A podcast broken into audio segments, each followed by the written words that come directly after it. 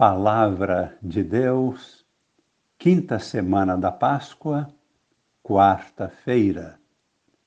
Amigos e irmãos, participantes da vida nova em Cristo, com Maria em oração. A primeira leitura da missa de hoje, nós a encontramos em Atos dos Apóstolos, capítulo 15, versículos de 1 a 6.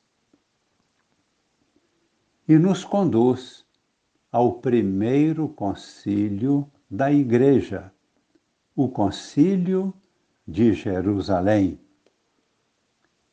Esta prática da realização de concílios na Igreja é muito importante e salutar para a vida eclesial, a fim de intensificar a comunhão interna da Igreja e superar impasses ou dúvidas sobre a vida da Igreja e sua doutrina e também projetar a ação pastoral e também a ação missionária da Igreja.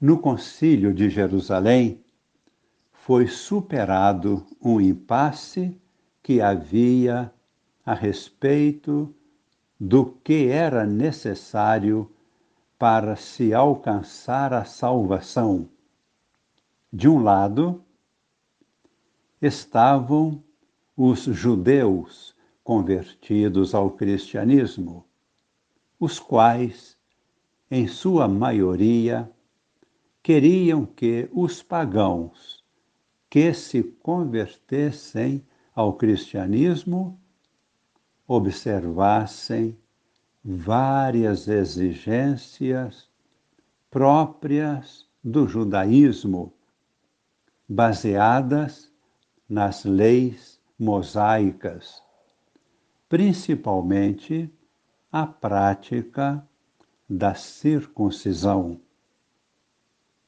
De outro lado, estavam os participantes das comunidades lideradas por Paulo e Barnabé.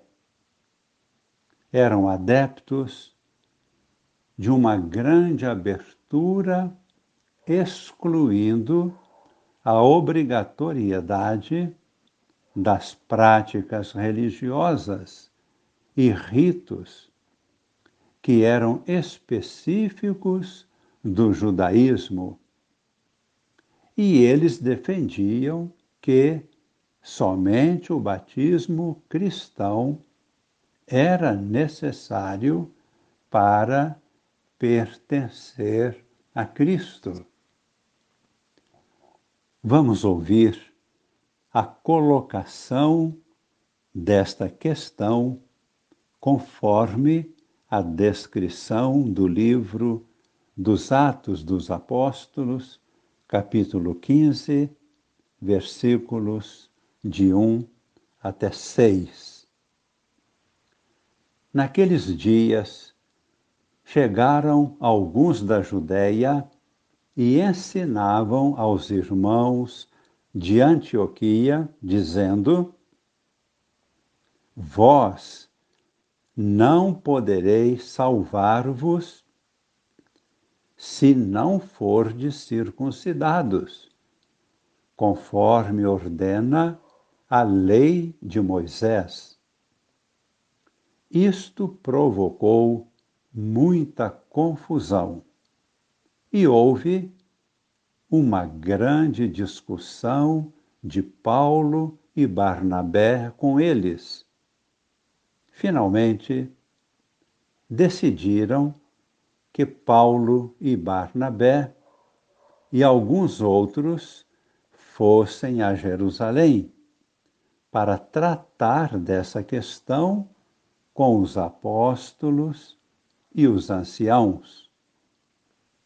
depois de terem sido acompanhados pela comunidade, Paulo e Barnabé atravessaram a Fenícia e a Samaria.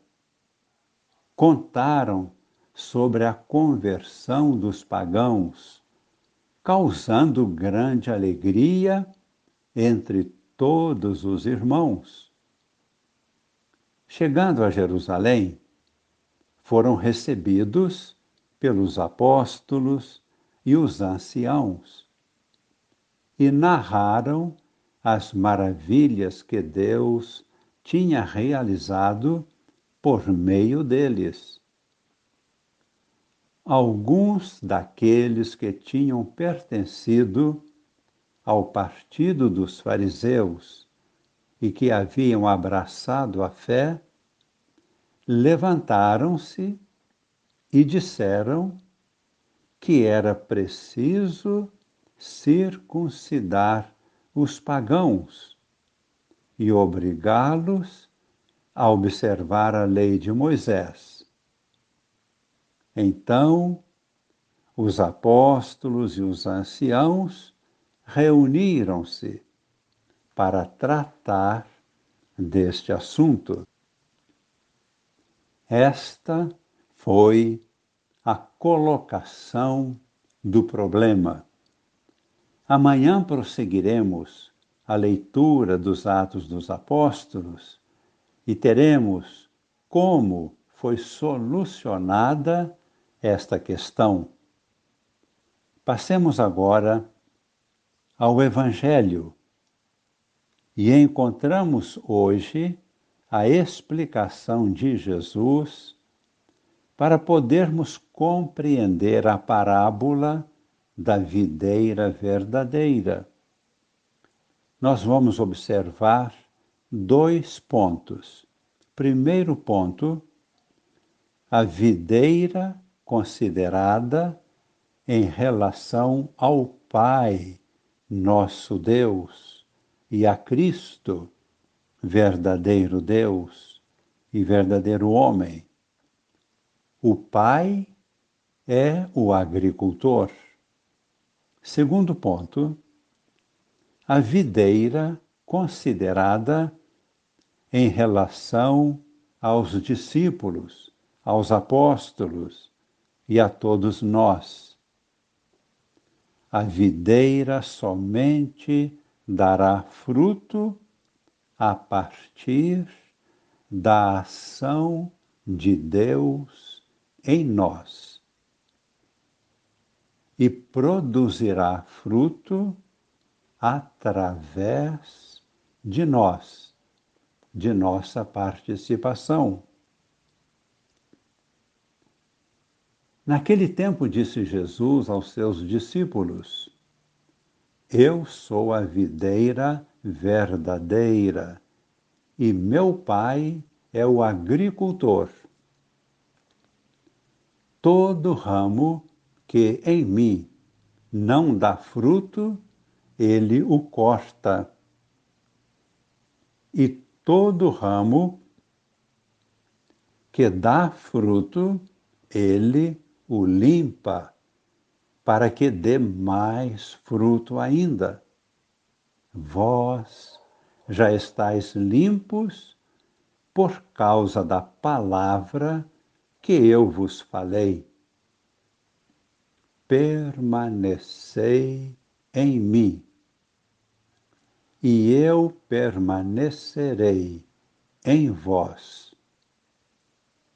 Assim como o ramo não pode dar fruto por si mesmo, se não permanecer na videira, assim também vós não podereis dar fruto se não permanecerdes em mim. Eu sou a videira e vós os ramos. Rezemos, abrindo nosso coração à palavra de Deus, que esta palavra, trabalhando o nosso coração, nos conduza a realizar boas obras, bons frutos. Senhor, estende sobre nós as tuas mãos, dando-nos a unção do teu Espírito, a tua bênção que esta bênção permaneça em nós para sempre, chegue aos nossos familiares, a toda a Igreja, a toda a humanidade no mundo inteiro. Queremos realizar bons frutos. Abençoe-nos o Deus Todo-Poderoso Pai e Filho e Espírito Santo. Amém.